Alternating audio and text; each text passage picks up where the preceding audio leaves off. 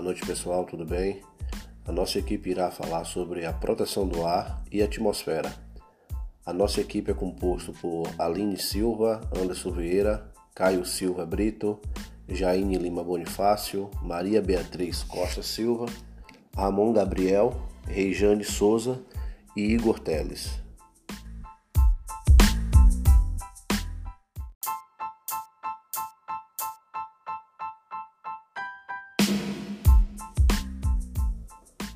Durante a apresentação de hoje, a gente irá poder conhecer um pouquinho sobre o conceito, as legislações que abrangem, as instituições responsáveis pela fiscalização, quais padrões de emissão de gases. Vamos falar também um pouquinho sobre queimadas e vamos falar sobre os órgãos Proncov e Pronar.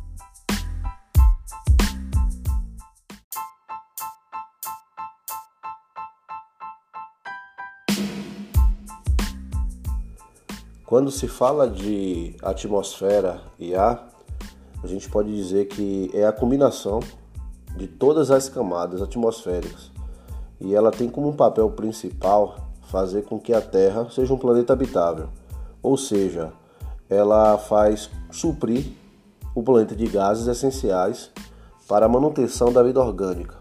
Além disso, ela filtra a maior parte da radiação solar, que é, que é refletida para o espaço pelas camadas externas, onde possui a camada de ozônio. Assim, também ela é responsável pela manutenção das temperaturas. Além disso, a atmosfera também serve como proteção contra impactos de meteoros, atuando como um escudo para fragmentos do espaço sideral. Atualmente, o, o tema sobre poluição atmosférica tem sido amplamente discutido, pois os dados são obtidos são assustadores e principalmente as alterações que estão sendo cada vez mais notórias pelos cidadãos.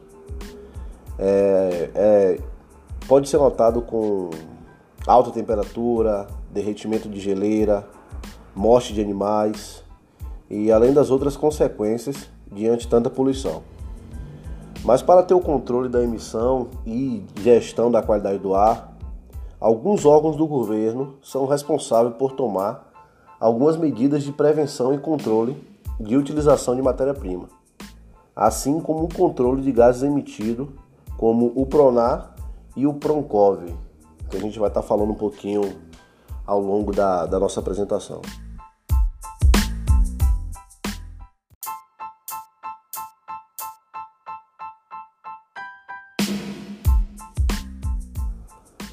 Falando um pouquinho de legislação, a gente pode dizer que diante de tanta poluição, de desmatamento, é, acaba sendo difícil ter o controle de tudo que é emitido na atmosfera.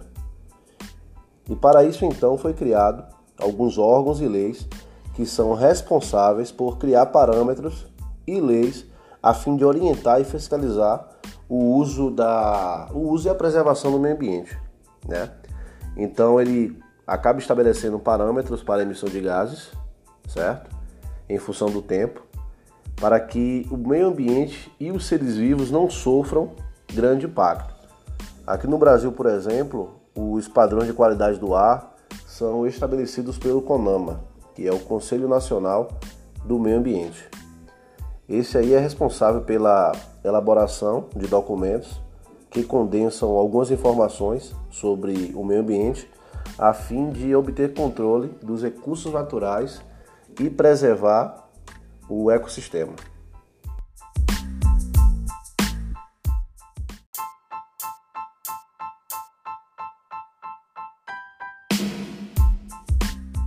Sendo assim, a gente pode iniciar para falar um pouquinho sobre as instituições responsáveis pela fiscalização. Como já dito anteriormente, o CONAMA, que é o Conselho Nacional do Meio Ambiente, ele tem como missão estudar e propor novas diretrizes de políticas ambientais. Além de avaliar normas e padrões de controle ambiental, esse órgão também é responsável pelo licenciamento de atividades poluidoras e também é responsável pela realização do estudo de impacto ambiental, certo? Que é o EIA-RIMA. O Ministério do Meio Ambiente é o órgão central da estrutura tem como missão promover a adoção de princípios e estratégias para o conhecimento, proteção e recuperação do meio ambiente, além do uso sustentável dos recursos naturais. Também ele valoriza os serviços ambientais e a inserção do desenvolvimento na formulação e na implementação de políticas públicas de forma transversal e compartilhada, participativa e democrática, em todos os níveis do governo e sociedade.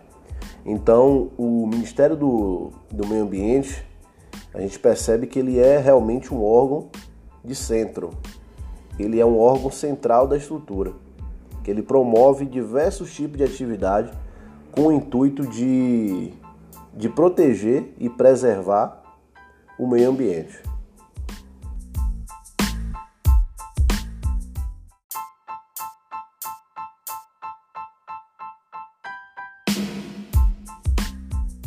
Abaixo do Ministério do Meio Ambiente está o IBAMA, que é o Instituto Brasileiro do Meio Ambiente e dos Riscos Naturais Renováveis. É um órgão federal que ele atua vinculado ao Ministério do Meio Ambiente, certo? E seus objetivos são a preservação, a melhoria e a recuperação da qualidade ambiental, além de assegurar o desenvolvimento econômico com o uso sustentável dos recursos naturais e também ele tem eh, a responsabilidade pela execução da Política Nacional do Meio Ambiente, que foi estabelecida através de lei, que é a Lei 6938-81, certo? E além da atribuição a nível federal de conceder ou não o licenciamento ambiental de empreendimentos, certo? Tudo isso para visar o controle da qualidade ambiental.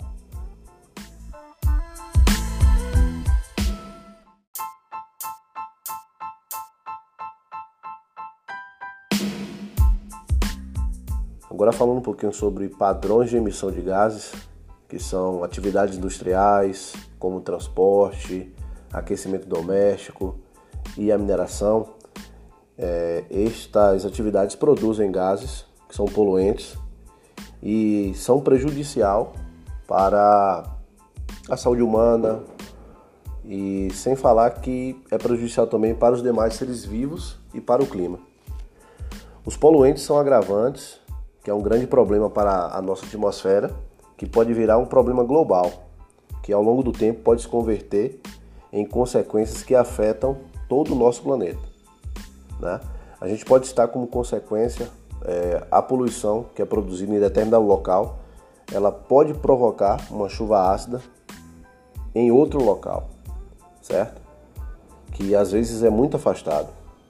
Ou seja, é, você vê que uma ação ela acaba gerando uma reação em outro local que talvez não tenha nada a ver com a atividade industrial que foi produzida essa, esses poluentes, né?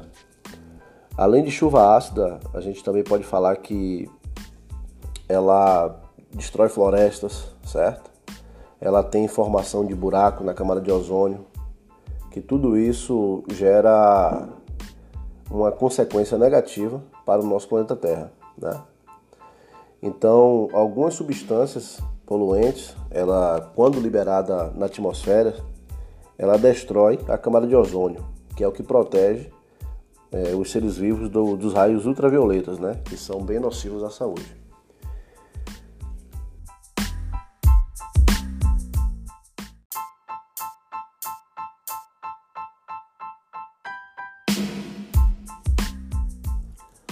Agora vamos falar um pouquinho sobre queimada, é, queimada é um costume provinciano da agricultura que utiliza o fogo de forma moderada para viabilizar a agricultura e renovar as pastagens.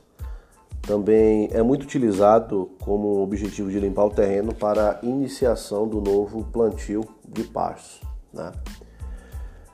Esse hábito de, de queimar ele gera consequências negativas para o meio ambiente. Né? Pois não é só a fumaça que traz malefícios à atmosfera. As fuligens também, que são liberadas, elas também são grande fonte de poluição do ar e da atmosfera. E como consequência ocorre o desmatamento, né? E com isso, as quantidades de gases emitidas, que não é somente da biomassa que está queimando ali, e também da parte que não queima, ela traz muita consequência negativa, né? A gente pode dizer que com as queimadas ocorre a perda, a perda de vegetação, que por sua vez acaba absorvendo menos CO2 que está na, em excesso na, na atmosfera, afligindo ainda mais a sua capacidade de combater as mudanças climáticas. Né? E como consequência acaba ocorrendo o aquecimento global, né? Que é isso que denomina o aumento das temperaturas médias do planeta ao longo dos últimos tempos. Né?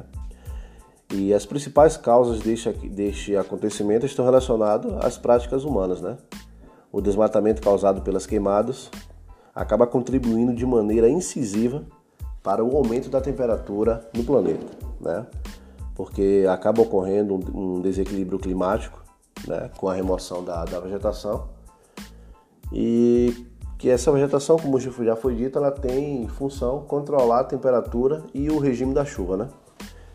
Então, levando em consideração os fatos mencionados, é necessário a aplicação de medidas visando um maior controle das queimadas, né? Então, não pode ser algo feito deliberadamente, tem que ter um controle mais rígido, porque este assunto está ligado diretamente, né, à poluição do ar e da atmosfera.